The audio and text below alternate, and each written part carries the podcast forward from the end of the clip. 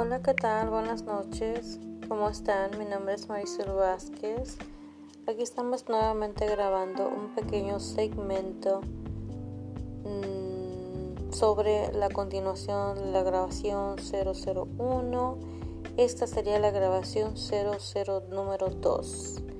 ¿Cómo han estado? Buenas noches. Ya hace tiempo que no he podido ver, grabar la continuación por cosas de trabajo Ahorita estamos pasando lo de la pandemia, pero ya está pasando. El trabajo creo que está aumentando en, las cosas esenciales que se quedaron abiertas. Yo trabajo en comida rápida y pues he tenido unos días muy demasiado apresurados, sin tiempo para poder grabar y concentrarme específicamente en lo que yo o en la idea que yo tenía para seguir grabando a ustedes, cómo han estado.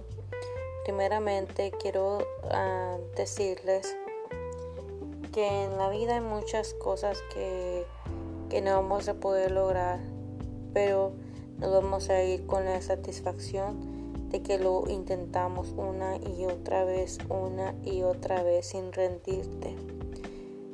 Seas mujer o seas hombre, no te rindas sobre tus sueños que tienes. El día que dejes de soñar, ese día dejamos de vivir.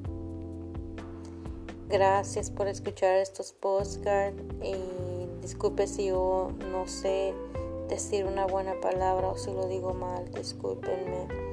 Pero estamos aprendiendo y vamos en el proceso. Me quedé en, la continuación sobre a la niñez que yo pasé en México.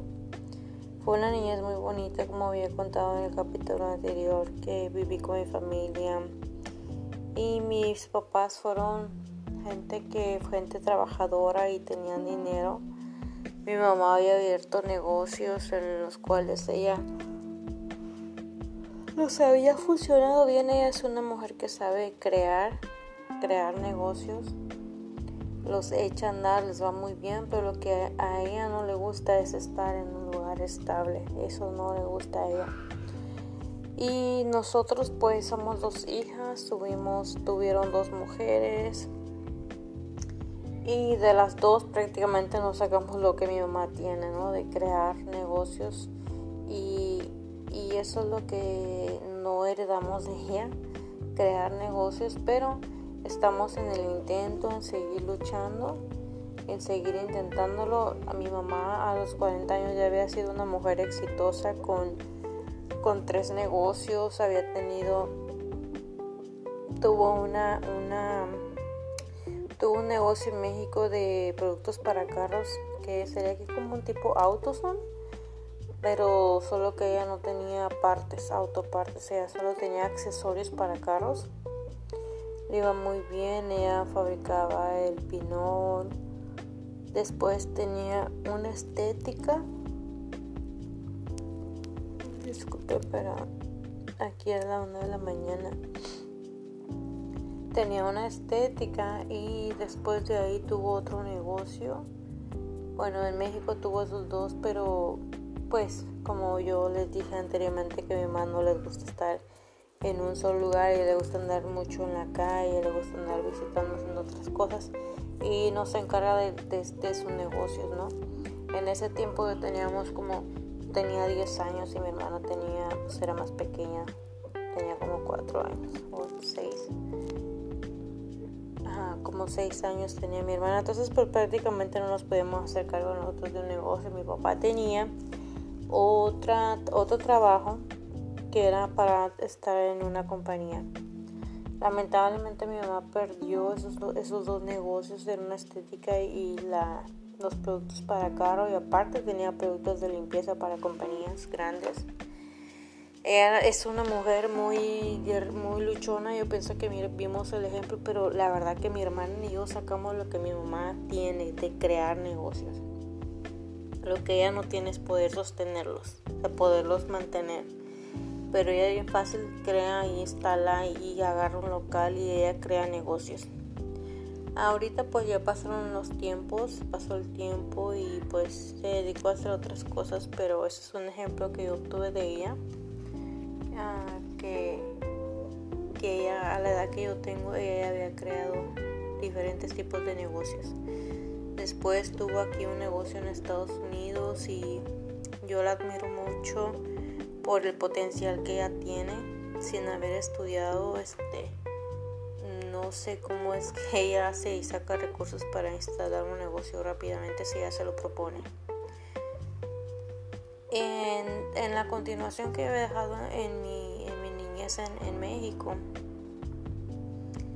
ah, solamente fue que crecí, crecí con malas amistades, eh, no entramos a la escuela y de ahí eh, conocí en mi último grado de la escuela en tercero de secundaria, conocí al papá de mi hija persona pues de 24 años en aquel entonces, yo tenía 16 y pues prácticamente pues los dos mala cabeza, pensamos, ni pensamos, yo pienso en, que íbamos a tener una hija que es Jennifer y en el momento pues ella tiene sus 24 años de edad de ahorita, una mujer independiente, una niña me, tocó buena, buena hija, nunca me dio muchos problemas de, que no llegara. La verdad tuve buenos hijos. Esos pienso que no sacaron a mí nada en absoluto. Pero bueno, yo sí no fui, yo pienso que yo no fui una buena hija en esos tiempos. No hacía caso a mi mamá, salí embarazada a los 16 años. Y mi mamá sí, pues sí se me puso dura y me dijo, ¿sabes qué? Yo no me voy a hacer cargo de tu hija, tú te vas a hacer cargo de ella, tú la vas a cuidar y tú la vas a mantener.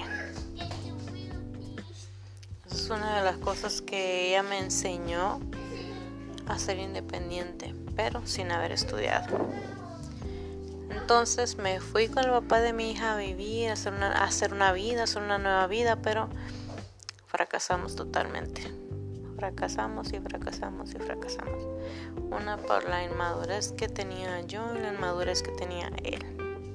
No quería dejar unas cosas y pues yo, niña, me molesté porque él no llegaba a la casa, le gustaban mucho sus amistades y agarré mis cosas y me fui.